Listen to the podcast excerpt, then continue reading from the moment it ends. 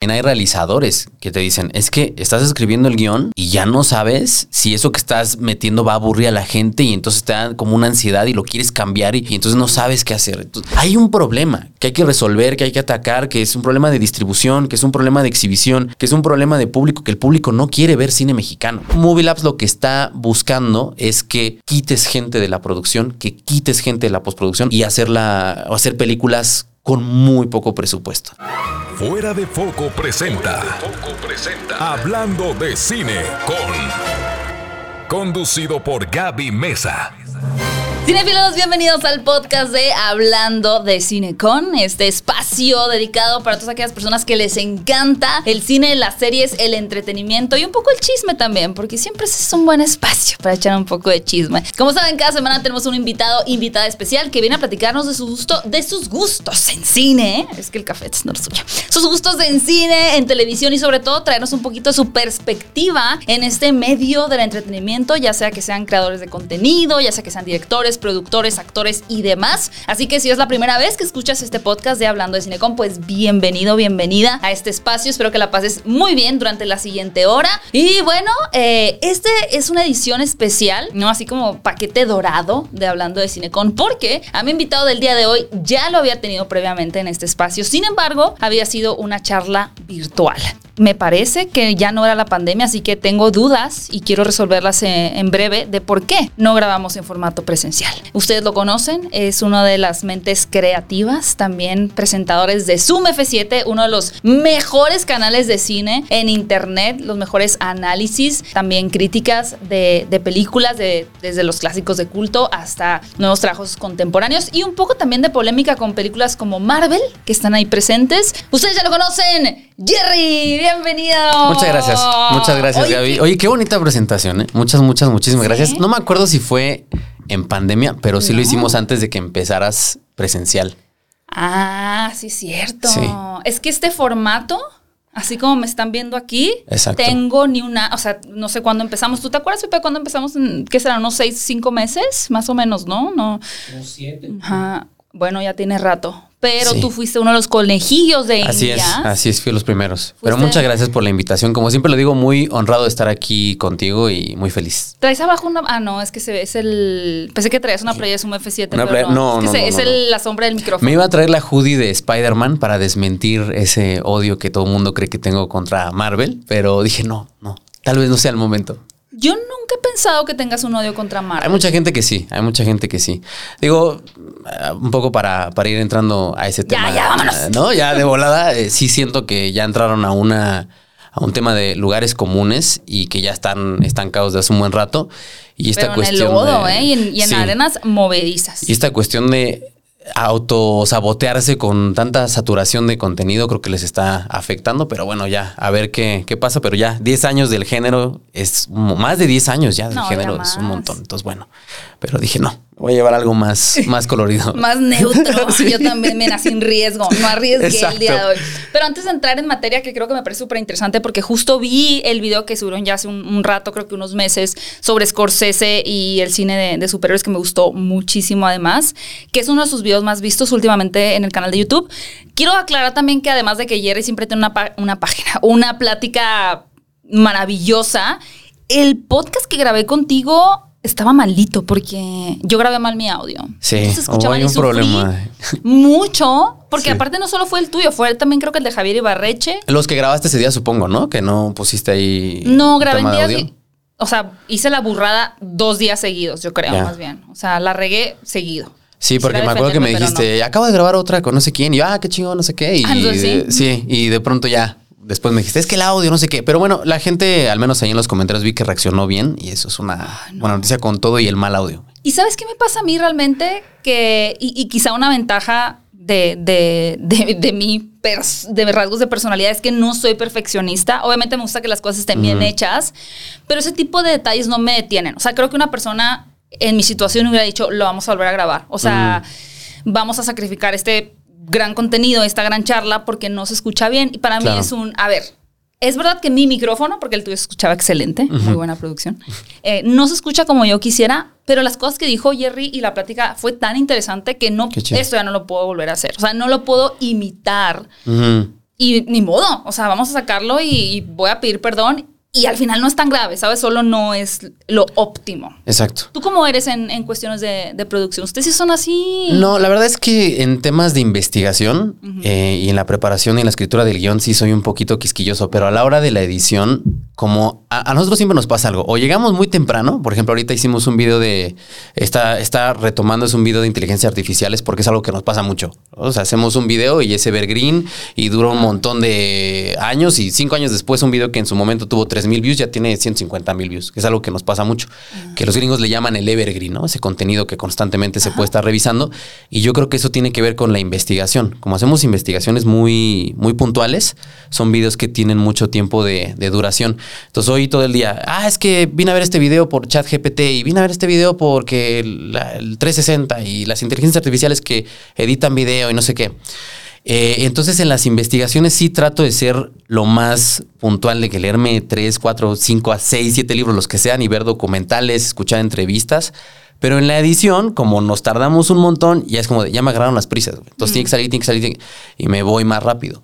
Pero en temas de, de investigación sí trato de ser lo más, lo más preciso posible y también a la hora de condensar todo lo que voy a decir, súper puntual, porque si no, se me van las ideas y no acabo nunca. Oye, lo que estoy notando ahorita, analizándote como psicoanalista, sí, todos tus microgestos, ¿no es cierto? Ya sé. Es que, digo, tienes ya mucha experiencia como también en los streams, ¿no? Creo que eres el invitado que mejor, a ver qué nos diga Pepe, habla a su micrófono. O sea, te Sí, mueves, pero de alguna manera logras. Eh, todo el tiempo, todo el tiempo estoy. Es que ¿No? hacemos, bueno, yo hago streams en Twitch todos los días desde hace dos años y Ajá. te vas habituando a todo el tiempo estar. Eh, además, se vuelve una cosa muy interesante porque como está todo el tiempo el chat ahí, se vuelve un ejercicio de improvisación. 100%. Entonces estás platicando y de pronto dices, oye, pero ¿qué opinas de este tema que salió? Ah, entonces lo- leí la noticia en la mañana y no sé qué. Entonces todo el tiempo estás eh, con, la, con la agilidad mental de estar platicando y muy pendiente del micrófono, porque si no te volteas y estás todo el tiempo haciendo cosas, eh, pues pierdes ahí, la, digamos, el tema de la modulación de voz y todo este, este asunto. Pero sí los streams todo el tiempo te están preparando, preparando, preparando para estar constantemente ahí hablando con, con la gente. Sí, desarrollas esas habilidades, ¿no? Pero es que está muy cañón porque hemos tenido en este espacio, pues, actores, locutores, y te lo juro que Qué ninguno se ha puesto tan bien el micrófono como tú. Está cañón. Qué bueno. Pues yo Está creo que muy- es estar todos los lo días agradece, ¿eh? eh, Aquí. estar streameando y, y es eso. Además de que cada red social sí pienso que ya se está perfilando para cosas distintas. O sea, TikTok te sirve para algo, Twitch ver, te sirve para algo, eh, YouTube te sirve para otra cosa. O sea, por ejemplo, para mí YouTube sí lo veo como esta onda de los evergreen y son investigaciones que yo sé que van a, que a lo mejor ahorita el video tiene 5 mil vistas, pero en un año o dos que me echo un clavado le va a ir bien por, por la investigación y el tipo de video que se sube. TikTok lo pienso como algo muy eh, instantáneo, noticias, eh, reseñas, cosas que yo sé que van a vivir un día, dos, tres días, van ahí. Y, y Twitch, yo creo que ahí es donde está la gente que de verdad eh, está muy al pendiente de lo que haces, porque es, el, es un nivel de compromiso distinto. ¿no? El tema de las suscripciones, el dar bits, todos estos sistemas de monetización y de la manera en la que te acercan a tu público no las tiene ninguna plataforma, o al menos es así como, como yo lo veo, ¿no? Entonces, a lo mejor tienes una audiencia más chiquita en Twitch, pero es la audiencia más, Más más, fiel. fiel, la, más, la que está más activa, la que si de pronto, por ejemplo, armamos un evento, van a estar ahí. O sea, son los que, es ese 10% del 10% que termina reaccionando a lo que estás, a lo que estás haciendo, ¿no? Que es lo que te dicen en todos lados cuando estudias este tema de redes y eso, ahí es donde está la gente. Entonces, Twitch eh, lo estoy disfrutando mucho ahorita, más que, que las otras redes. Y en TikTok me pasa algo que como estoy acostumbrado, por ejemplo, en el video de Ghibli que hicimos para Zoom, me tardé como tres meses en leer todo lo que tenía que leer, este, organizar, ver todas las películas, hacer anotaciones. Y es un video que ahorita tiene 180 mil views, que digo, para nosotros es así de no, la locura, ¿no? Pero TikTok me pasa algo que leo una cosa y escribo el guion en cinco minutos, lo grabo en otros cinco minutos y lo subo y lo edito en 15 minutos. Y lo subo y 500 mil views y es como, siento raro, pues, ¿no? O sea, es como, es que no me está costando nada de trabajo y, y le está yendo muy bien. Claro que no a todos los videos les pasa lo mismo, pero sí siento que en TikTok con el mínimo esfuerzo te permite crecer un montón por la manera en la que funciona el algoritmo, pero también creo que es muy difícil tener audiencias eh, fieles en TikTok, precisamente por el sistema y por la manera en la que está estructurada la red. Siento que es muy complicado tener eh, audiencias fieles ahí. Sí, está muy cañón. Digo, creo que, que ya, eh, si no dominado por completo, por lo menos sí experimentado y, y tienes una noción muy clara como de cada red social, ¿no? Podemos aterrizar en cada una porque se me da súper interesante. Y también lo que mencionas de la inteligencia artificial, que eso lo podemos dejar para la segunda mitad del video, porque justo hablaba con Fer, que está aquí con nosotros, haciendo una miniatura de Warrior Nun. Em, ahí va, la lleva. Le dije, tenemos que traer a alguien que, que, que tenga como conocimiento sobre tema de inteligencia artificial, porque cada día sale algo nuevo que de verdad es revolucionario, impactante y muy como... Se me ve el aire, ¿no? O sea, como aterrador. Sí. Muy aterrador. Pero vamos a dejar eso un poquito más adelante. Vamos a regresarnos a una pregunta que te hice al principio antes de empezar a grabar, que es Twitch, ¿no? Porque realmente, y te preguntaba, ¿no? Para aquellos que busquen crear contenido, ¿es mucho más monetizable Twitch que YouTube? En mi caso y la manera en la que lo veo es a mí Twitch me paga cuatro veces lo que me paga YouTube. O sea, Twitch con una comunidad de 6.600 personas y una media de 150 espectadores me da más que un canal de 176 mil suscriptores con una media de 15 mil a 20 mil vistas. Porque está el modelo de las suscripciones, está el modelo de, la- de las donaciones. O sea, te permite monetizar de formas muchísimo más efectivas de momento que lo que nos ha pasado a nosotros en YouTube. Porque también hay gente que hace directos en YouTube que le va mejor con los superchats y con Ajá, todos estos mecanismos, ¿no? Pero en mi caso, eh, sí, Twitch eh, ha funcionado más. Y, y- y también tiene que ver con muchas cosas, digo, tiene que ver con claims de copyright en YouTube, eh, con ciertos temas que a lo mejor tocamos que no son tan monetizables, etcétera, etcétera, etcétera. O sea, un video de paisaje en la niebla de Teo Angelopoulos, pues evidentemente no va a monetizar igual que uno de eh, el análisis que hicimos de Infinity War eh, con la teoría de Joseph Campbell. Entonces, son, son, yo por eso lo digo, son como modelos muy distintos y cada uno te exige cosas diferentes, pero en mi caso sí Twitch monetiza mucho mejor que, que YouTube. Lo que sí es un hecho es que para crecer en Twitch, lo que todo mundo te recomienda es que ya tengas una audiencia consolidada en otra red social. Entonces lo que mucha gente está haciendo es que está creciendo en TikTok y después dicen, oye, ¿sabes qué? Es que además hago directos en Twitch y migran a la gente.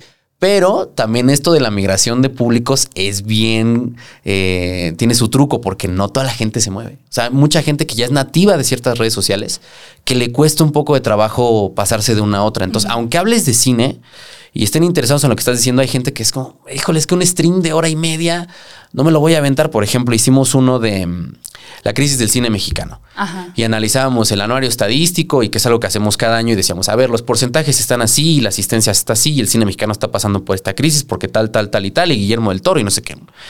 Y Juan Pabrenis hizo un TikTok así de, oigan, ¿saben qué? Los datos son estos, paz, paz, paz, paz, un minuto. Si quieren ver el video completo, lo saqué toda la información del directo de Zoom F7, vayan para allá. Y fueron mil personas Bueno. fue un buen número, pero no es. Pero tiene para, un millón. pero para un TikTok de 500 mil reproducciones, exactamente es un porcentaje muy bajo. Y mucha de la gente que llegó nos decía: es que tiene que ser información que se transmita en una hora. O sea, ¿por qué necesitan una hora para hablar de esto? No?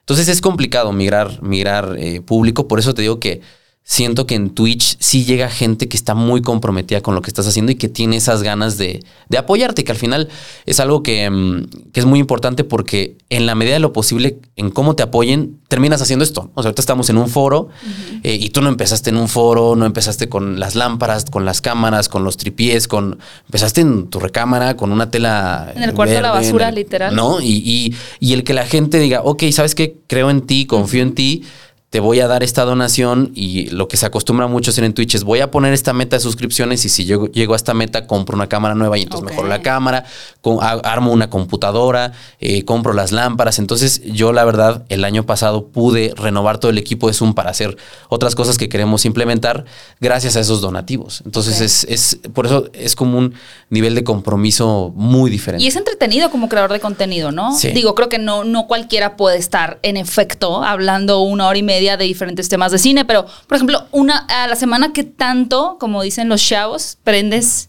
prendes directos, que para mí es como, también Sí. me acostumbro esa frase de prender.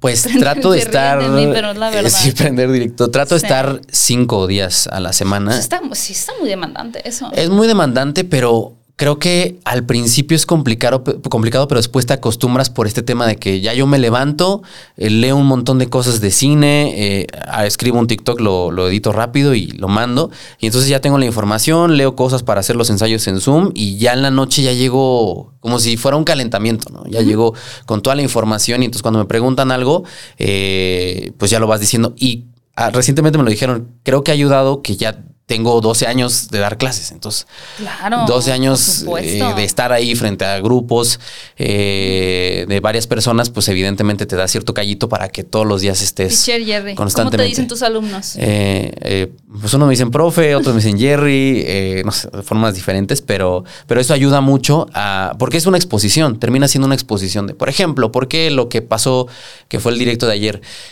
lo de AMC? AMC ya dividió las butacas en tres y van a seguir un modelo de conciertos y un modelo de, este, eventos deportivos, que es algo que se llevaba platicando. Yo la primera vez que lo leí, lo leí en 2017, que ya estaba esta idea de hacer estos precios variables porque ya la gente estaba dejando de ir al cine y necesitaban eh, sacar un poco más de provecho, etcétera, etcétera, etcétera. Y ya es una realidad. Entonces empiezas a ver todo esto y, lo que pasa es que atas cabos. ¿no? Ah, mira, es que en 2017 Matthew Ball dijo porque estaba haciendo una investigación y entonces eh, se decía y tal, y haces una exposición y, se vuelve un ejercicio muy interesante porque como estás en vivo, de pronto la gente dice, oye, pero ya viste esto. Y es como, a ver, vamos a entrar. Y entras a la, computadora, revisas y lees la noticia, la platicas, la comentas y se vuelve un ejercicio muy de estar muy con la, con la cabeza muy, ¿no? muy concentrada para poder dar bien la información. Y, y sí, de pronto eh, hay muchos streamers, por ejemplo, que ponen películas o que van comentando escenas y se vuelve un, ejercicio muy, muy enriquecedor. Sí, es que la verdad tenía pensado hacerlo algo parecido para involucrar más a, bueno, involucrarme yo más con mi audiencia e involucrarlos más a ellos. Y pensaba hacerlo en YouTube, sinceramente, pero porque cuando surgió como que esta fiebre de Twitch, nunca me sentí atraída a ello genuinamente. O sea, sentí una atracción como de, oh, como la que existe en TikTok, ¿no? Como que esta es la red social, quizá debería de formar parte, adaptarme, pero nunca vino de un lugar como honesto. Sin embargo, ahora realmente quiero como... Si estás en inquietud, ¿no? Ajá, entonces como no sé si hacerlo en YouTube o quizá pues... Y, y, hay algo que, que, tiene Twitch muy bonito que tiene que ver con formar comunidades que no tiene YouTube, que son las rights, que cuando tú terminas tu, tu transmisión dices, a ver, espérenme tantito y entonces hay un botón que te permite redirigir a tu público a otro creador. Y entonces así formas comunidad, la gente se va con otros creadores, los conocen, si les gustan lo que hacen, se quedan y así vas, digamos, ampliando eh, la red. Y eso no lo tiene YouTube y es algo que yo siento que ya se tardaron mucho en a ver, está este video de Zoom. ¿Te acuerdas y en de las respuestas que existían antes en YouTube? Antes en YouTube. Y en cuanto termine el video, te voy a mandar a este otro canal. Y entonces así se va, se va haciendo más grande la comunidad, pero no lo tienen. Y es algo que sí tiene Twitch, que de, yo creo que de todo lo que hay es lo que más me gusta, porque conoces gente de otros este, países, conoces gente que, ah, por ejemplo, hace una semana hicimos una, una raid a un a un canal colombiano que estaba hablando de los problemas de distribución del cine en Colombia. Ok. Y entonces los escuché, tenían 10 personas, ¿no? Y yo mandé 100 personas. Y entonces llega la gente y es como, ay, muchas gracias, no sé qué. Bueno, es que estamos hablando de este tema y la gente que está interesada en las problemáticas de distribución de cine en México ve las de allá y dicen, güey, es que estamos tenemos los mismos problemas. tenemos las salas copadas por eh, Hollywood, cine superhéroes, el mercado ya lo tienen ellos por completo y nosotros estamos peleando. Y entonces estas son las políticas que estamos implementando. Y eso ayuda a que abras esa conversación que de otra manera pues no, no se podría abrir. Y eso es una herramienta que solo tiene Twitch. Está súper interesante. Se me hace que lo intentaré. Está muy chido. La neta está muy, Voy muy, a empezar a ver videos de YouTube de Twitch para for dummies, para tontos. Sí, uno, uno, uno, digo, de entrada poder conectar mi cámara a la computadora, ¿no? Que creo que es un básico. que se vea bien la calidad de, del video. Sí, sí, sí. sí. Lo voy a poner pero está muy chido. Sí, si lo, si lo puedes hacer, hazlo porque yo me la paso muy bien y es lo que estoy disfrutando más hacer ahorita. Oye, por ejemplo, tú que has navegado por las diferentes plataformas, YouTube, Twitch, eh, Facebook, me imagino un poco, TikTok, Instagram, ¿Qué tipo de intereses tiene tu audiencia en temas de cine? ¿Cómo va variando un poquito dependiendo de la plataforma? Fíjate que, lo, lo, platicamos mucho y siempre me dices, no, es que Jerry, somos nicho. Y, es como, sí, fuera de foco es nicho, pero si sumes nicho del nicho, ¿no? Entonces, estoy a más, más eh, limitada la, el tipo de audiencia que tenemos. Y yo me fijo, tiendo a ver mucho los datos de en, todas las redes quién nos sigue y, por qué nos mm, sigue, los intereses están. Exacto, y es muy claro, o sea, es, son hombres, o sea, 80% hombres, eh, que están entre los 25 y los 35 años que o estudiaron cine o estudian cine o quieren estudiar cine o les interesa el cine de una forma eh, pues especializada o técnica o académica o eh, un poquito más, más eh, clavada. Y ese es el Sí, tipo va. de público que tenemos. No te voy a mentir, he tratado por años de abrir ese público y no sé cómo. ¿Abrirlo en qué sentido? O sea, llegar a más gente y Ah, digo, no, no puedo. O sea, no me sale, pues, ¿no? O sea, es algo que, que no, que siempre me dicen, güey, es que eh, no utilices ciertas palabras y utiliza lenguaje medio especializado y no sé qué. Según yo no lo hago, pero la gente me lo Pero dice. es mi audiencia igual, ¿eh? Y digo, güey, pues es que lo intento y lo intento y, o trato de abordar temas eh, y, y no, no, no sucede. Por ejemplo, algunas, algunas eh, sorpresas, el video de A24 que también llegó Mm, así. en buenísimo. 80 y Pero tiene un mil título views. además muy candente ese video. Mira, ¿Cómo yo- se llama? Este, no, La- nada más le pusimos la, A24. histo- la- no, la historia tiene un título de- picantísimo, verás, Fer, lo puedes buscar. Ni me acuerdo. Ponle un le F7. pusimos- di- Dice así como que la productora así que lo la cambió productora todo. independiente. Algo así. O sea, yo la verdad también siempre he tratado de poner así que el clickbait y cuando lo No pongo. siento que lo pongas. Pues, eh, pero es que en mi cabeza. En tu cabeza es como de. Ah, sientes puse, hasta sucio, puse. Ajá, de, puse el super clickbait y entran muy poquitas personas. eh, y he tratado de hacer como varias veces, eh, varias estrategias que te recomiendan que hagas para que llegue más gente, pero no, no me sale. Y entonces en el de en el de A24 me sorprendió mucho. El de Scorsese me sorprendió mucho, que ahí creo que llegamos Con muy. Marvel también, ¿no? Muy a tiempo. Y es esta cosa de todo el tiempo tratar de, de aclarar que en redes sí parece que todo es blanco y todo es, o es negro, pero hay, hay grises y mucho de lo que se ha radicalizado con el discurso de Scorsese es justo el o el blanco de los fans más fans de Marvel o el negro de los fans más fans de Scorsese y entonces unos se pelean con otros, pero nunca llegan al punto del cual habló Scorsese y del que ha hablado Coppola y del que ha hablado mucha gente de cómo el cine se ha polarizado en esto que la gente que se dedica al análisis de taquilla dice, güey, es que estamos viviendo la polarización del box office. ¿Y qué es la polarización del box office? Pues muy fácil, que todo lo que está en medio, que en Estados Unidos cuesta más de 10 millones de dólares y menos de 100 millones de dólares, ya no se está haciendo. Porque es un riesgo que nadie quiere asumir, porque esas películas están perdiendo dinero y están prácticamente desapareciendo. Entonces, o haces la película más independiente de todas y te va bien, como Everything Everywhere All at Once, o haces el mega blockbuster de 300 millones de dólares que le va a ir bien porque ¿Cómo no le va a ir bien, no? Con todas las herramientas de publicidad que tiene a su disposición, en este caso Disney, que ya es de las pocas eh, productoras y distribuidoras que lo hacen. Y Scorsese llegó a decir, oye, ¿sabes qué? Es que ese cine que ustedes están viendo se parece más a esto. Pero jamás dijo, no es cine, porque mucha gente, es que no es cine, ¿no? Yo, yo lo usé en el, en el título Sí, para que la gente llegara. Pero el discurso real es... Que decía, me atrapaste, no es cine, me atrapaste, no es cine. Sí, Y es, es- memorable. y es como, a ver, esto se parece más a una montaña rusa, a que hoy leí críticas de, de Ant-Man que utilizaban la palabra. Es una montaña rusa y me la pasé muy bien y no sé qué. Vamos a ver cómo le va a Quantumania eh, y a ver si es cierto. Pero, pero o sea, se usa, ya se usa esa expresión para definir este ya no tipo de necesariamente, pero ya. sí perdón. Se, Peyorativo. se te fue. Sí, sí, sí, exacto. No, ya no- no necesariamente peyorativo. Exacto, ya no la utilizan en ese sentido, lo- se utiliza en otro sentido. Y, y ahí está, o sea, ese video era como decir, mira, vamos a escuchar qué tiene que decir una persona que revolucionó Hollywood en los 70, que cambió, que Hollywood estaba moribundo en los 70, llegaron estos güeyes y lo cambiaron para siempre. Y parte de ese cambio es lo que nos tiene ahorita en esa problemática con Tiburón y Star Wars y el exacto. exorcista. Eh, vamos a escuchar a ver qué tiene que decir y dentro de todo lo que dijo, pues tiene razón, hay, hay un tipo de cine como el mexicano, como el, todo el cine latinoamericano, cine europeo, que ya no está teniendo un espacio en las salas y su salida natural se está volviendo en la plataforma de streaming. Y eso es un, es un tema muy interesante que la, una de las reflexiones que han salido es, es la de él y la de Coppola y la de Brian De Palma y todos estos cineastas que han salido a decir, oye, ¿sabes qué?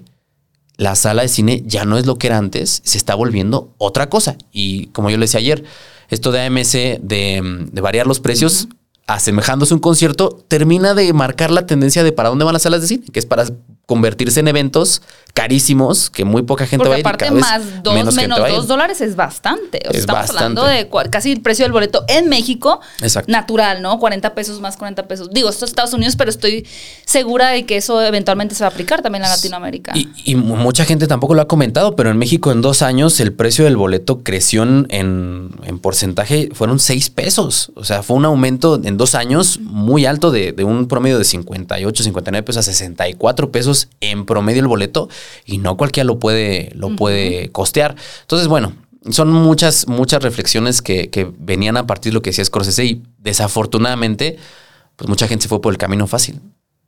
¿Cuál es el camino fácil? Pues decir, ah, es que ese viejito ya Ah, no ya. sabe. Siéntese, señor, dices. Sí, siéntese, señor. Y, o este, o el, ah, es que Marvel todo es todo- no- nada de cine. Y entonces se vuelve esta polarización, incluso en, en el discurso, que no nos lleva a ningún lado. Totalmente de acuerdo. Pero para eso vayan a ver el análisis de Zoom F7. Sí, cáiganle. Quedó muy Oye, bonito ese video. eh, vinculándolo un poco con el futuro del cine y las salas y los cambios que estamos viendo al día de hoy, eh, la terrorífica historia del futuro del cine con la inteligencia artificial. Estaba en un podcast con Ofelia Pastrana que me invitó y fue ella quien realmente tuvo, no me quiero robar su, su idea o más bien su teoría, que ella decía que para ella el futuro del cine va a ser que tú seas el protagonista, ¿no? Y, y creo que ya lo estamos viendo. Yo ya he visto edits en TikTok en donde, donde tú puedes poner tu cara en, o sea, con el menor esfuerzo realmente, en personajes de películas. Entonces, de repente yo puedo ser Trinity y se ve mi cara como si fuera Trinity interactuando con, con Neo y con, con Morpheus, etcétera. Y yo creo que estamos a cinco años se me hace mucho, diez, vamos a decir diez, diez años de que tú puedas programar a ti mismo Sí. para estar en la pantalla. Quizá no al principio en la pantalla grande del cine en su formato como más puro, pero en una plataforma de streaming decir, ah, mete fotos y vas a poder ver otra vez Jurassic World, Sí. pero tú eres Bryce Dallas Howard. Creo que es el futuro del entretenimiento también, que es como una combinación con videojuegos realmente. Ah, Es que justo va para allá. O sea, todo lo que, incluso el modelo de Netflix, que mucha gente es como de, güey, es que Netflix hizo esto y esto y esto. Sí, pero Netflix también se recargó mucho en el modelo de Game Pass de Xbox. O sea, también hay mucho del videojuego influyendo de formas determinantes en mucho de lo que es el entretenimiento eh, cinematográfico. Y me hace pensar en varias cosas. Yo me acuerdo hace como cuatro años, cuando llegó Mariano Varo a la administración de IMCINE, lo primero que dijo fue, eh, vamos a hacer cursos de micropresupuestos para cineastas mexicanos. Y entonces uno dice, micropresupuestos, ok, a ver, vamos al anuario y vamos a ver cuánto cuesta hacer una película en México. Y lo que ha pasado eh, desde que llegó esta administración, que digo, yo no quiero meterme en temas políticos, porque luego pasa, ¿no? Que uno dice algo y, ah, pinche, ¿no? Anti 4T y no sé qué.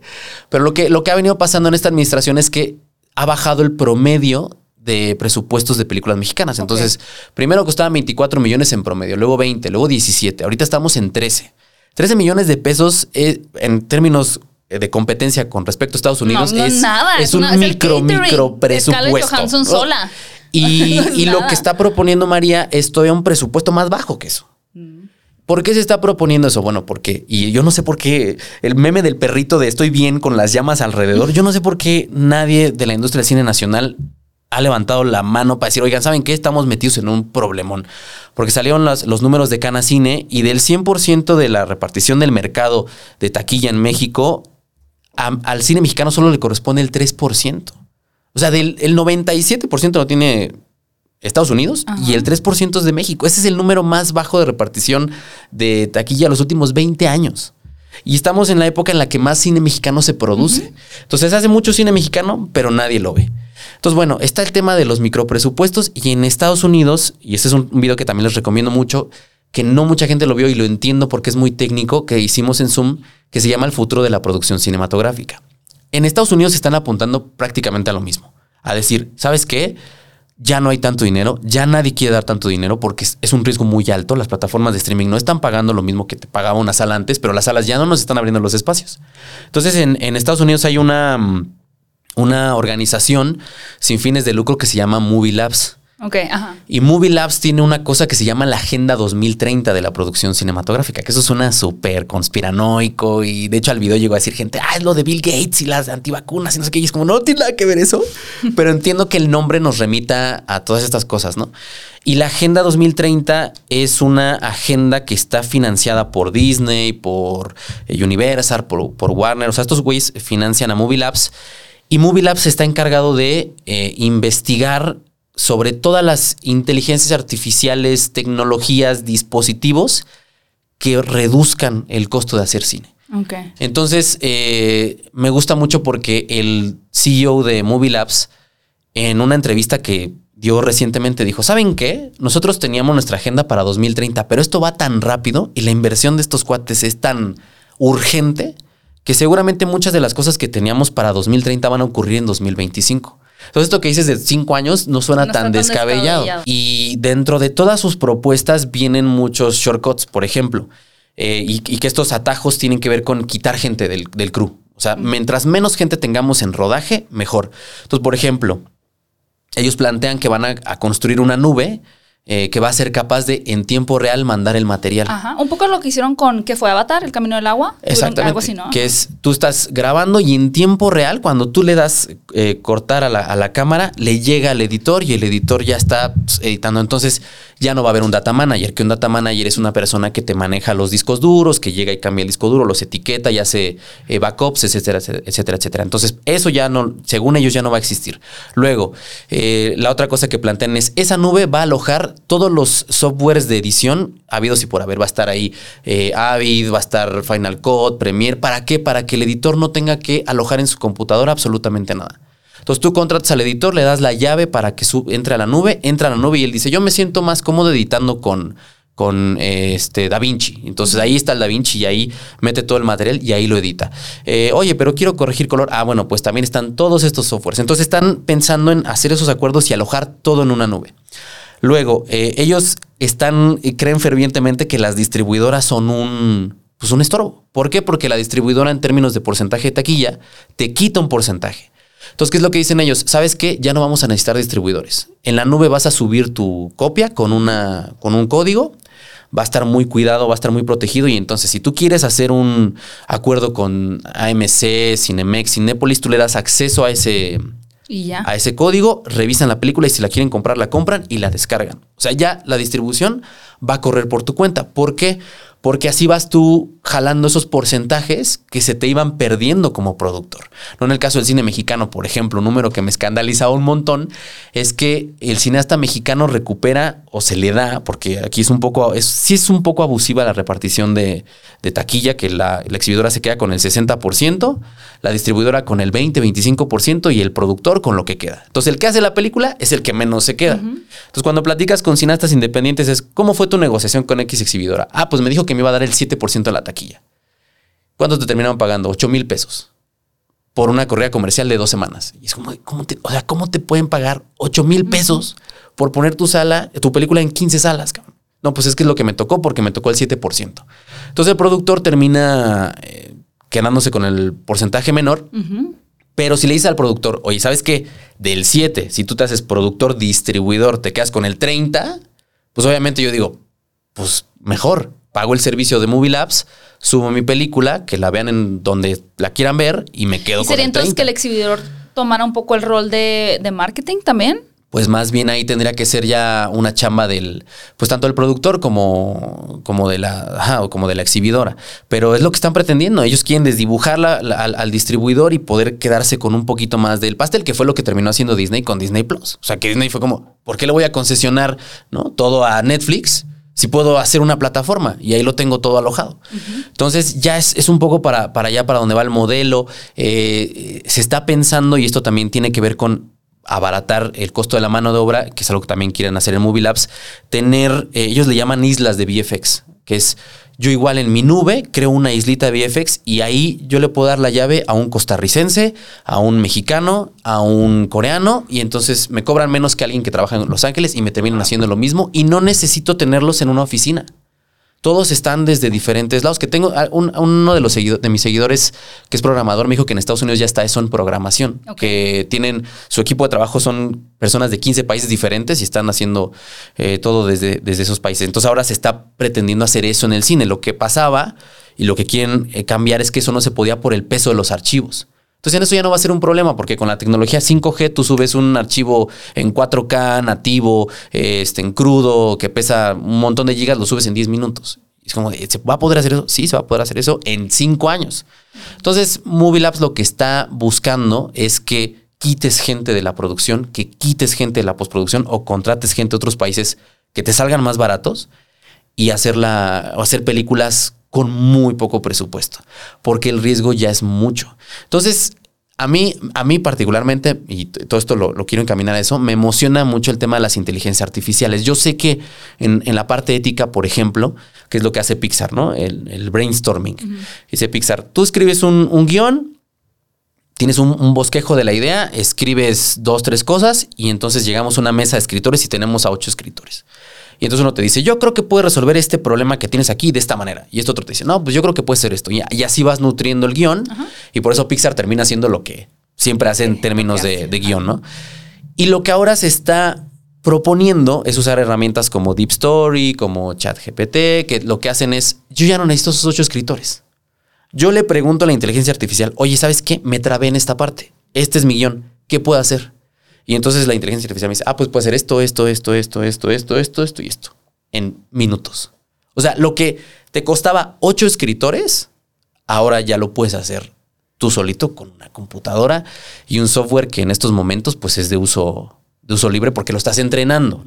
Claro. Entonces, eh, eso para mí, yo digo, eso está chido para alguien que no tiene el dinero para contratar a esos ocho escritores, que no tiene los medios y hay mucha gente que quiere hacer cine y que en países como México están en situaciones muy adversas. Y eh, este- estas herramientas lo que van a hacer es que van a facilitar eso, pues.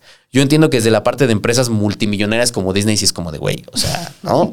sí está muy cabrón.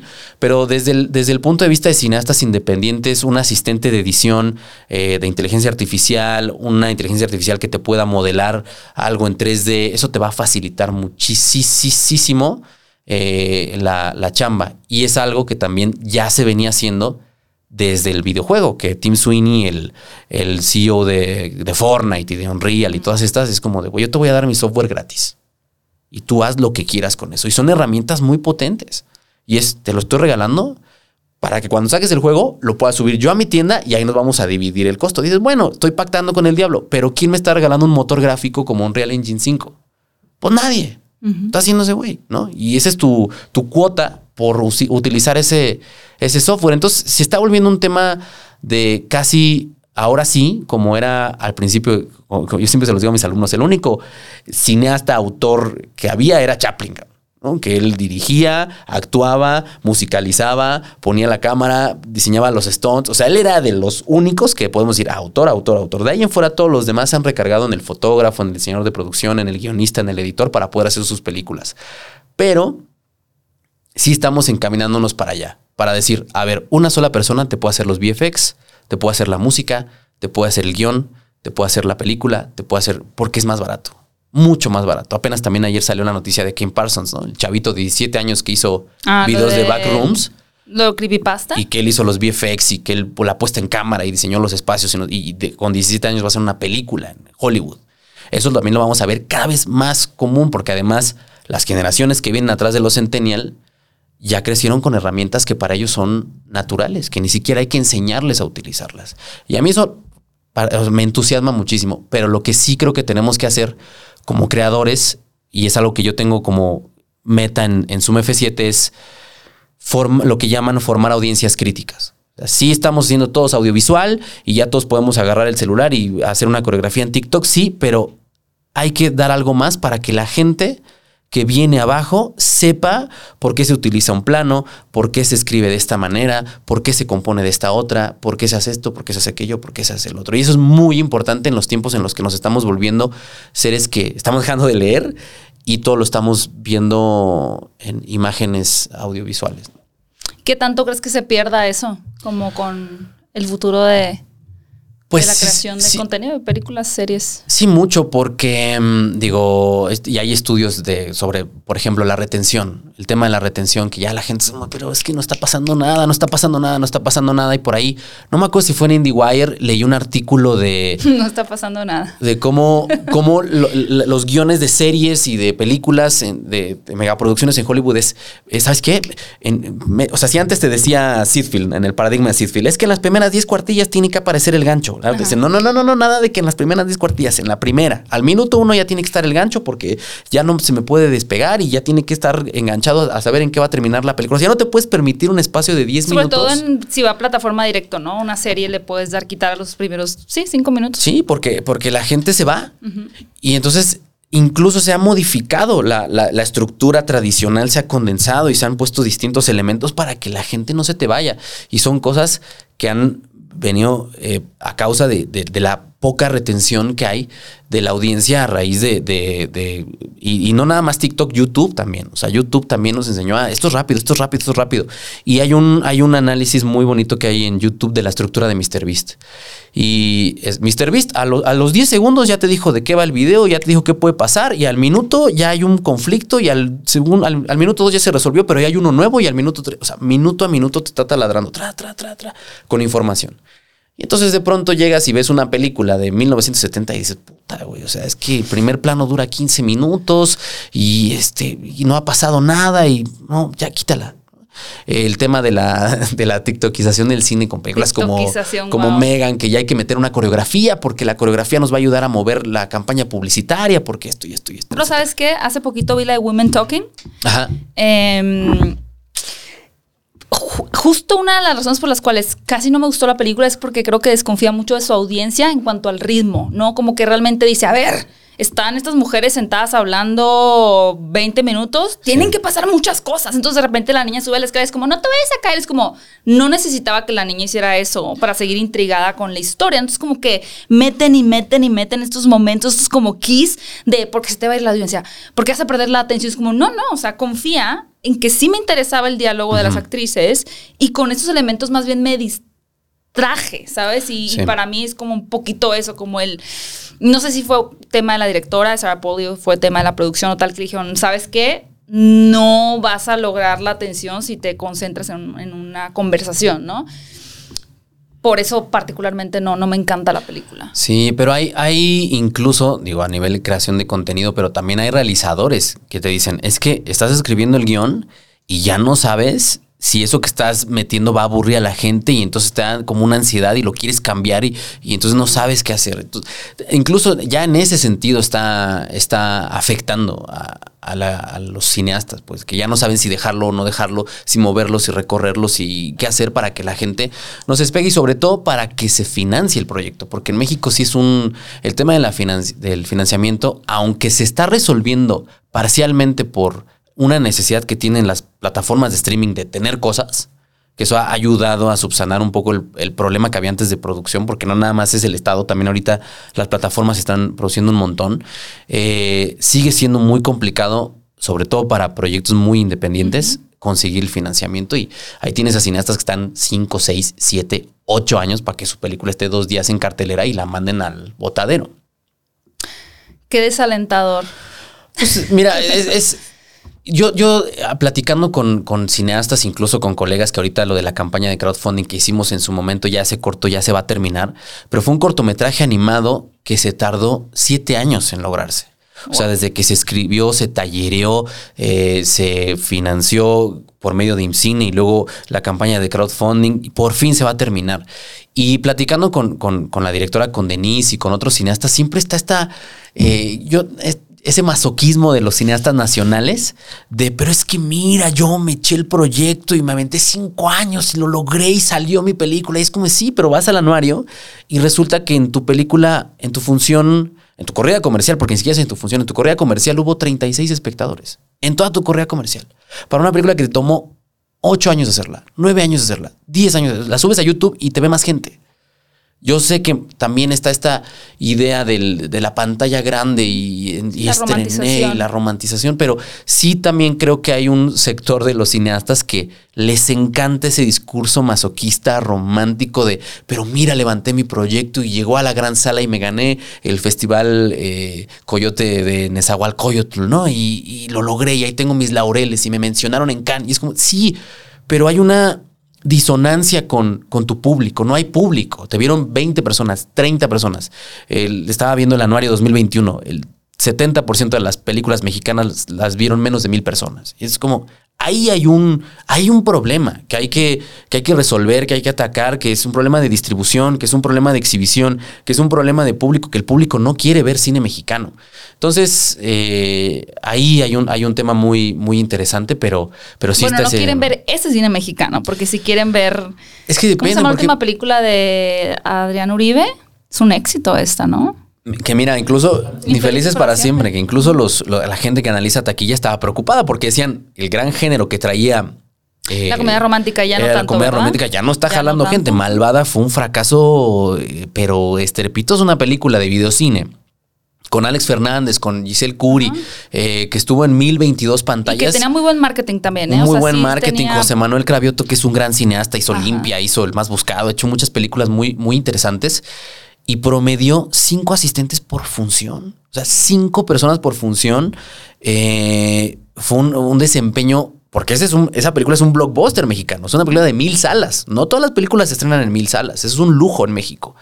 Y promedió cinco espectadores por función. Dices, no, es que hay algo que no, ya no, que antes funcionaba, que ahora ya no está funcionando. Incluso los, los números de Infelices para siempre fueron bajos si comparas con Cindy Bueno. la Regia, con eh, esta de Omar Chaparro. eh, Lady Rancho, por ejemplo, tuvo mejores números en su momento Lady que Rancho. Una mujer Infelices sin para filtro. siempre, una mujer sin Todo lo prepandémico también, ¿no? Todo Porque lo prepandémico. Creo que Malvada puede llegar a ser un gran éxito, está en el top 5 de Netflix durante semanas, una vez que llega a la plataforma, ¿no? Como que la gente ya no está dispuesta. Pues Cindy la Regia sí fue muy éxito en, en sala de cine. Pero la subieron a Amazon en. Y fue más éxito. Sí, claro. Siento No, que ahora la gente se espera a que al- llegue a al la streaming. plataforma. Sí. La Caída, que es una, Sí. una película que a mí me gustó mucho. Eh, Carla Souza me sorprendió. eh, Hernán Mendoza se llama el, Sí, el Hernán. actor eh, y, hizo un trabajo excepcional. Y dices, a ver, tienes a Carla Souza, tienes un tema medio, medio fuerte que podría atraer a la audiencia. ¿Por qué no la sala? O sea, yo, yo no entendí por qué esa película en concreto no llegó a salas, pero pues está pasando con todas las distribuidoras. La última película de Huevo Cartoon llegó directo a VIX. O sea, es como, es la franquicia más exitosa en la historia del cine mexicano y su última película no la mandaste a Netflix, no la mandaste a HBO, no la mandaste a Amazon, eh, no hiciste un esfuerzo por estrenarla, la mandaste a VIX. Y es como, Bueno, porque solamente VIX ahorita está pagando una buena cantidad de dinero por ese tipo de es lo que dicen. ¿eh? Es lo que dicen. Pregúntale lo a Salma que, Hayek. lo que yo tengo información interna de gente que trabajó en esa película es que no quedaron muy contentos con la decisión de mandarla directo a VIX. Y entiendo por qué. Pero ya que ni Videocine esté tomando esos riesgos, ya como que, reitero, es un poco pensar qué es lo que se está haciendo y en qué se está fallando. Y es un círculo vicioso que nos involucra a todos. Porque Ajá, claro. los cineastas dicen, es que no me están dando espacio en los cines, pero los cines dicen, es que nadie quiere ver cine mexicano, pero el público te dice, es que no llegan las películas a mi, a mi estado o, o yo no voy a ver a Adrián Uribe ya. Entonces es un, es un tema muy complejo que así como nos metimos en este tema, eh, nos tardamos 20 años en meternos en este tema, vamos a tardar 20 en salir. Y a mí me, me llama la atención y se me hace muy interesante ver hacia dónde va el cine mexicano. Es un hecho que se está viendo, porque se está viendo, pero no en salas. En plataformas, ahí está. eh, ya no estoy aquí. Bueno, esa Noche de Fuego, ¿no? Noche de Fuego. Sí, hay, hay muchas. como las tres muertes de Marisela, Marisela Escobedo fue un, fue un guamazo en Sí, Netflix. un Entonces, sí está viendo la gente cine mexicano, pero en plataformas de streaming. Ok, muy bien. ¿Qué, qué tema tan más interesante, la verdad. Sí, sí, el cuello de botella de la distribución y la exhibición, eh, siempre hay muchas, muchas A ti te apasiona. vertientes. Pues es que, ¿Nos pensamos sacar un libro? mira, pasa, pasa mucho que la gente no, te. A nosotros nos contacta mucha gente. ¿no? Nos contactan productores, directores, eh, actores y, y nos, nos escriben: Oye, Jerry, es que mira, yo ya no voy a volver a sacar película con eh, tal exhibidora porque me trató así y me quisieron dar una lana para sacar mi película y tal, pero no, no me cites. Y eso es como: Pues yo no puedo hacer nada porque no puedo, porque la parte periodística yo no puedo citar a mi fuente. Y entonces yo no puedo salir a decir, oye, pasa esto y esto y esto y esto, porque no, lo- no te puedo citar. Gente que, que ha estado en Canacine nos ha escrito para decirnos cómo está el tema en su momento del BPF, que era el Virtual eh, Print Fee, que había que pagarle a las salas de cine para que renovaran sus, sus salas y aún así no le daban espacio al cine mexicano. O sea, muchos, muchos temas que nos han, el tema de, de Galo, ¿no? Con, con Roma, del, decir, del del crédito, que eh, mucha gente en su momento me, me- me decía, me decía, Jerry, em, es que ¿por qué estás diciendo esto eh, tan, tan seguro? Pues, pues es que hablé con medio crew de Roma y me contaron cosas. Pero yo no puedo salir a decir, este me dijo esto, este me dijo aquello, este me dijo el otro, porque, porque mm, por una cuestión periodística yo tengo que respetar la confidencialidad de mi fuente y no la puedo revelar. Pero ahí están las hojas de llamado, ¿no? O sea, el documento que, comprueba eh, la participación de este señor como director de fotografía, como codirector de fotografía, porque la, la o sea, en honor a, como dicen, en honor a la verdad, la hicieron entre los dos pero no estuvo debidamente acreditado por una decisión que tiene que ver, y eso es también una cosa que pasa mucho con, con, los cineastas mexicanos, que tiene que ver más con el ego que con, que con otras cosas, que tiene que ver más con el... No, no, no, no, no, porque tú y yo no nos llevamos bien durante el rodaje porque teníamos un tema ahí de Mm, eh, no te voy a acreditar. Y, y lo que a mí eh, me, me platicaron de, de la de cómo se tomó la decisión final es o, te dejo como operador o, te doy el, el doble crédito. Haz lo que quieras. Y ahí está, colaborador cinematográfico, un crédito que se ha visto solo una vez en la historia del cine, antes de Roma, en una película de, no me acuerdo si era de Fellini o de Antonioni, eh, para poner ahí a un, a un guionista, que lo pusieron como colaborador cinematográfico. Entonces, eh, son, son de estas cosas que tiene el cine mexicano que espero que con el paso de los años se vayan abandonando este tema de, la prepotencia y de, eh, del director como este santo divino que hay que respetar todo lo que nos diga porque entonces nos va a guiar al camino de la luz y todas estas cosas románticas que a uno le enseñan en la escuela de cine, que supongo que a ti también te lo enseñaron, que hay que irnos quitando y apostar más por el modelo de, de Ángeles Cruz, que Ángeles Cruz es una gran película que se llama Nudo Mixteco, que les recomiendo un montón. Eh, apostar por un modelo horizontal. O sea, aquí no hay nada de que el sí señor, no señor, y que tú no le hablas al del departamento de acá porque eres un subordinado, porque es un sistema militar y dictatorial y no sé qué. No, a ver, un modelo, se puede hacer cine comunitario en un modelo horizontal en donde nos respetemos todos y no ocurran este tipo de atropellos que a la larga terminan afectando a cómo la gente percibe el quehacer cinematográfico. Ok. No, voy a ver la película, no la he visto. Muy bonita. Es una estructura eh, de, de tres actos ah, como Amores Perros, en donde cada acto es un personaje distinto que en algún momento de la historia se va a cruzar. Y es un guion muy inteligente porque es un guion que no respeta justo la estructura que al principio plantea que va a hacer. Ok. Está muy chida. La voy a Muy- ver, Y es ópera prima además. Ok, ok. Oye, Jerry, eh, ¿hiciste el maratón cinéfilo hace poquito? ¿Quién ganó? Ganó eh, Sergio Muñoz. Ganó Me Sergio imaginé Muñoz. que ganar. Me Ganó. escribió y me dijo, oye, ¿cómo te fue en el maratón cinéfilo? Y yo, excelente, es lo más divertido, tienes que hacerlo. Sí, estuvo muy Tienes divertido. que hacerlo, es divertidísimo. Sí, sí, sí, sí. La verdad es que estuvo, estuvo interesante. A mí me gusta que se arriesguen. O sea, a mí me gusta que, ¿Cómo que se arriesguen? pues, que no pidan incisos. Ah, híjole, oigan. No, pues, uno espera que si a eso se dedican, dices, pues sin incisos, venga, así como salga y permitir robos y se vuelve está más basado en ágil. el, video, en, el, en el tablero de Cinemex, ¿no? O Pues sea, ese es, no son o sea, preguntas como mira, de Antonioni. O sea, sí Yo- está más tranquilo. no- nos pusimos como meta así. de, A ver, vamos a hacer un maratón 100% Zoom F7. ¿Cuántas preguntas tiene que hacer cada quien? 350 preguntas para tener las 3500. Y al día 2 fue como, Ah, no, ya. ya. Ah, no, bueno, ya. Fue como, sí. no, bueno, ya. Esto no, o sea. No, sí, de- ¿Qué cineasta no tiene ombligo? No. Eh, Hitchcock. Ah, buenísimo. ¿No? Ya, correcto. Y dijimos, no, ya. 350 preguntas. ¿Esto es real? Sí, Hitchcock no tiene ombligo. Bueno, no tenía porque ya falleció, pero Hitchcock no tenía ombligo porque le hicieron una operación y se le hicieron mal. Y entonces Ah, bueno, cuando le pero ya taparon, se quedó sin ombligo. Entonces, ¿Le es un dato curioso para todos los cinéfilos. No, se sacaba por el ombligo en ese no momento. tenía, no tenía ombligo. Entonces, cuando vimos que eran tantas preguntas, dijimos, no, ya con, nos quedamos con el de Cinemex y ya con eso. O sea, aunque sean preguntas Sí. repetidas y todas las respuestas sean Robert Redford y Warren Beatty, ya, con eso está bien, güey. O sea, Yo voy a sacar mi propio maratón cinéfilo, fuera de foco. Sí, sí, sí, es muy, muy, muy, muy divertido. Si lo Ustedes sacas, podrían sacarlo invitas. también. Sí, pero es lo que te en. Sanborns, en Liverpool y todas Palacio y todas esas tiendas. Sí, hágalo. Pero sí, estuvo bueno. Estuvo bueno. Ganó Sergio y. ¿Y qué ganó? Pues nada. O sea, El triunfo. no ganó, No, ganó gané. nada.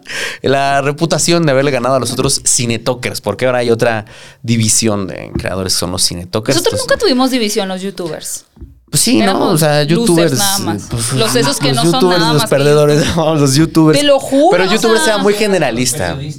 Por eso éramos los Eso sí, ¿eh? y Eso sí. no teníamos un nombre, un Yo me acuerdo que sí había una, una rivalidad periodistas youtubers y ahora está más marcada porque ahora es periodistas influencers en general. Entonces ahí está. Ya entramos en el mismo saco. Mira, Ya entramos todos ahí. Y me aventan en uno, y luego me sacan de ese y me aventan en otro. Ya entramos todos ahí, sí. Sí, pero más que el maratón, la tier list fue lo, ¿no? ¿La qué? La tier list eh, de canales. Ah, esa, esa fue otra, híjole, a ver, ¿no? yo quiero la historia detrás de tu tier list de, de cine. Fue una, fue una tontería. O sea, desde el principio fue una tontería. Porque sabíamos que iba, lo que iba a pasar.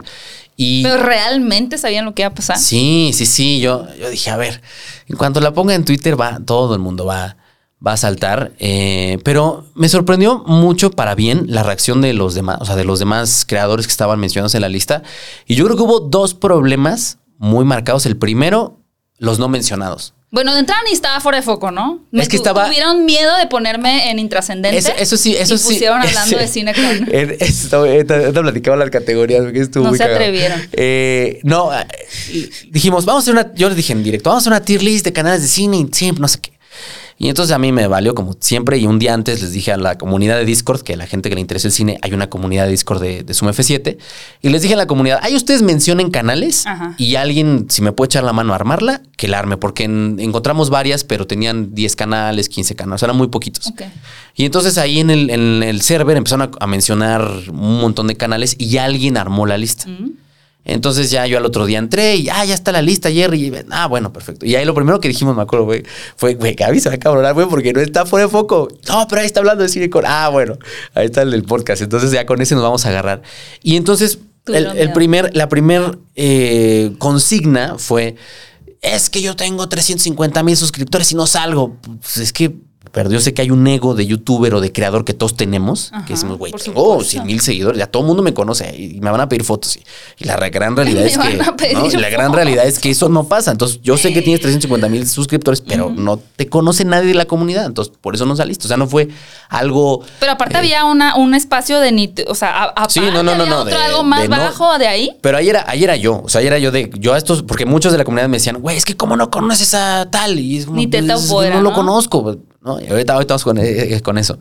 Y entonces. ¿Cómo muy- ganarse enemigos en una hora? Muchos me escribieron, güey, pero ¿por qué no estoy? Me dolió. Y güey, es que perdón. O sea, pusieron ahí que teníamos una lista negra. No tenemos una lista negra ni de medios, ni de, ni de youtubers, porque también mucha gente cree eso, que eh, como ven todo en, la, en la pantalla, creen que hay rivalidades. O sea, mucha gente me dice, güey, pues es que tienes pleito con tal. Y yo, no, güey, o sea, si lo Bueno, a la conozco. gente y- también le encanta la rivalidad. Sí, les encanta eh, el, el- la- el pleito y tal, pero, pero no existe tal, porque hay muchos a los que conozco personalmente, hay muchos a los que no conozco que me gustaría conocer porque al final es gente que hace lo mismo que yo, que todos los días se levanta y a ver, ahora qué me voy a inventar. Y eso es algo que mucha gente no valora.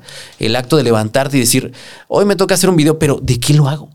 Eh, y si lo hago, ¿cómo lo hago? Y, y entonces lo haces y tiene 10 mil views y te, y te deprimes, y, pero dices, hay otro que se deprime igual que yo y hay otro que, que le va este, igual o mejor o peor. Y entonces todos, todos vamos al mismo camino y estamos en el mismo, en el mismo viaje. Entonces la gente muchas veces no piensa eso y ocurrió con la tier list. Es que mira, que ¿por qué pone a tal en la categoría morada? O en la categoría morada, ¿Qué literalmente. era la categoría morada? El ni te El topo. ni te topo. No la- ¿Por qué está tal tan bajo? Pues porque no lo conozco. O sea, lee la categoría. Y esa fue el- ese fue el segundo problema. Que muchas de las categorías las hicimos en vivo. Y yo les dije, a ver, tier list. que la gente, que, que los fans o los seguidores del canal te lo reclamen, está bien. O sea, tal vez si yo soy súper fan de Jay Stoops, por ejemplo, en TikTok, y tú la pusiste en la categoría morada, no sé, pero es un ejemplo, yo te diría, oye, esta morra sí trae un buen discurso y tal, ¿no? Que yo me ofenda, a mí se me hace bien. Que ella se ofendiera y te mandara un WhatsApp de, oye, ¿por qué me...? No, el que me dijo fue Lucas. Lucas Vaini me dijo. ¿Pero él estaba Ni Te Topo? No, no, no. Es que Ah. justo, justo estábamos armando, que esa es la otra parte, te digo, la- el tema de las, del nombre de las categorías. Yo les- literalmente les dije, denme nombres de memes. de Cine. Ah, pues me atrapaste cine. Ah, me atrapaste cine. Este, brillante pero holgazán. Brillante pero holgazán. O sea, la cantidad de, de, de youtubers y de TikTokers y de Instagramers que me dijeron, güey, pero es que Lucas, ¿no? Eh, Lucas Vaini, que a mí, digo, no lo conozco personalmente, pero es más un tipo, un tipazo, ¿no? Sí. Me dice, "Jer, pero es que, ¿por qué me pones ahí si yo en cuanto sale el tráiler reacciono al tráiler y hago videos? Ah, está en Brillante y hago no sé qué"? Y, Sí, y era sí, como sí, de, muy "Pues sí, pero, yo, o sea, es que, pero es que la categoría se llama así por un meme de, de Spider-Man, ¿no? No, no, no se llama así porque yo crea que seas flojo. Sí, o sea, es, es simple y sencillamente el nombre de la categoría. Entonces, Bueno, pero él sí, se, él sí tiene el derecho de reclamarte a ti. Sí, justo me- muchos así de, pero es que yo trabajo un montón. Sí, yo sé que trabajas un montón, pero ese es solo el nombre de la categoría. O, Hasta yo me sentí más identificada con esa categoría. o Sabrina eh, Sí. de, Sí, pica pica. de pensamientos inorgánicos también me dijo, ay, muchas gracias por ponerme en entretenido de principio a fin. No sabía que era tan entretenida. Y yo, es que no tiene nada que ver la, el nombre con lo que piensa el canal, sino simple y sencillamente agarramos memes y los pusimos, pero creo que esos fu- esas fueron las dos cosas que más hicieron enojar a, a otros creadores, que eh, no entendían por qué estaban en cierta categoría por el nombre de la categoría, que era un meme, y que no salían. Y es como, bueno, pues ya, o sea, han hecho tier list otras personas en donde no sale Zoom F7 y no existe y no por eso estoy, ah, pues, ¿por qué no me conoces? No, se pasa, somos, somos tantos, y ese día lo descubrí, somos tantos en la categoría en la que más canales había, era Ni Te Topo, porque hay tanta gente que está haciendo tantas cosas en TikTok, en Instagram, en YouTube,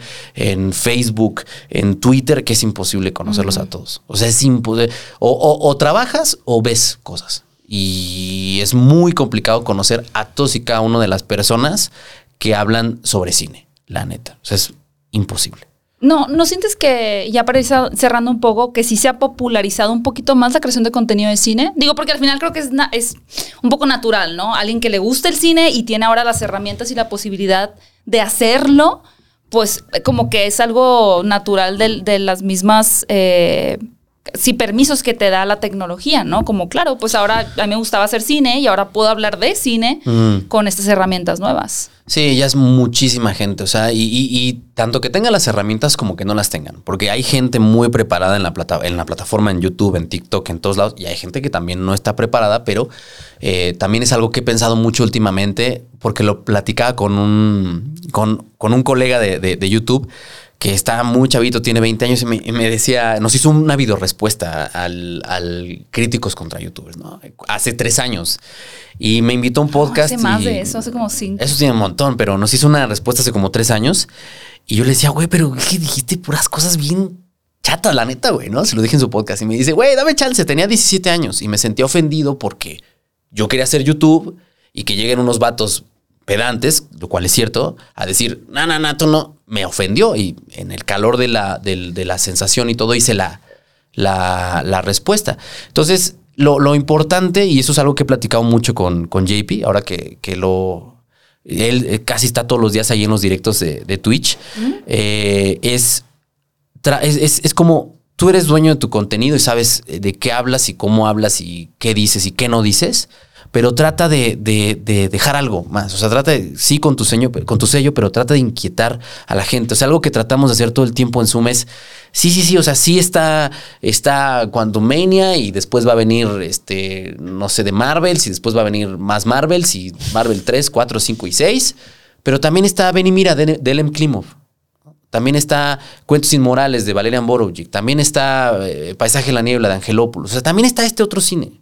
De ese va- vamos a hablar todos, porque además también siento que por temporadas se vuelve muy monotemático. Todos hablamos de lo mismo. Todos, todos, todos, sin excepción. Sale Black, Black Panther, todos hablamos del Black Panther. ¿Por qué? Porque Black Panther te va a dar un millón de views. A mí me las dio en un short, ¿no? Un millón de vistas. Ah, padrísimo, ya.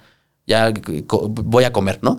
Pero ahora toca hablar de, de la caída, toca hablar de sin señas particulares, toca hablar de Te nombré en el silencio, toca hablar de eh, este, El norte sobre el vacío, eh, toca hablar de cine chileno, de cine argentino, o sea, toca hablar de esto otro también. Y eso es lo que yo creo que no todos hacemos. Y que no todos hacemos porque sabemos que nadie, eh, y lo pongo muy entre comillas, que nadie lo va a ver. Al final, en el caso muy concreto de Zoom, de Zoom F7, los videos más vistos en la historia del canal son la serie sobre el anuario estadístico del cine mexicano. Y yo siempre digo, güey, el anuario estadístico del cine mexicano es un tabique que no quieren leer ni los cineastas. Y nosotros terminamos, me termino echando las 500 páginas todos los años y hago un video de 10 minutos de eso y siempre tienen más de 150 mil, 170 mil visualizaciones. Y son videos que 5 o 6 años después siguen dando views, un montón de views. Y si hacemos el especial el, el horror del cine mexicano, que es la historia del cine mexicano de terror, la gente lo ve. Y si hacemos este, la ilusión del cine mexicano, la gente lo ve. Y entonces eh, creo que hay, una, hay un público para ese cine. El tema también es tratar de encontrarlo, tratar de, de hacer que la gente voltee a ver ese otro cine que no están viendo. Porque sí, cuando se estrena, la próxima semana yo estoy seguro que todos esos creadores que no topo y que topo y que me parecen excepcionales o no, vamos a hablar todos de Ant-Man. Y es una película que no necesita que hablemos Nos, de ella. nos volvemos todos como un palumpas. Sí, hablamos de lo mismo.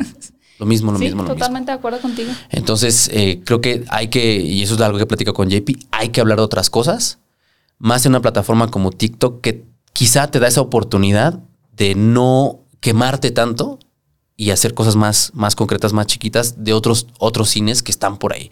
No, no nada más digo cine mexicano, sino otros cines que no son Disney, eh, Warner, Universal y ese cine que monopoliza la taquilla desde hace 20 años. Me encanta. Pues eso se acabó el tiempo, Jerry. Muchas gracias por la invitación, Gaby. Me la pasé muy bien y ya conocí acá al señor que estaba platicando sus videos, que sí los he visto. Y a Fer, a Fer también. Gente nerd. Sí, sí, sí. ¿Lo pusiste en Hilo Topo? Lo puse en... No, no estaba. En la, no estaba Ah, en la tier estaba en el inframundo ya. No estaba en la tier No, de list. los dioses. Por encima de... Abo, Por encima de todo. abo Voldemort. Sí. No, ya después me acordé mucho. Dije, güey, yo, yo soy fan de ese canal. ¿Por qué no lo, por qué no lo pusieron? O sea, no, pues no sé. ¿Quién sabe? Porque ya te retiraste hace como cinco años de YouTube, ¿no? Ya. ¿Y ha sido la mejor decisión de tu La vida? mejor decisión de mi vida. Sí. Sano de likes. Sí, likes. Sano de suscriptores. Físicamente sano, fuerte, saludable. Y nada. Ahí estamos creciendo en otros lados. Me encanta. Qué bueno. ¿Y tú no te vas a retirar, Gaby, pronto? Pronto no. Algún día. Pronto no. No sé. Siempre cambio de opinión. Ahorita estoy tranquila. Ahorita eh, como estoy abordando como eh, cómo escribir y grabar mis videos de una forma que sea más sana Exacto. para mi cabeza. Como todos. Sí, así Todos tiene que estamos ser. en ese camino.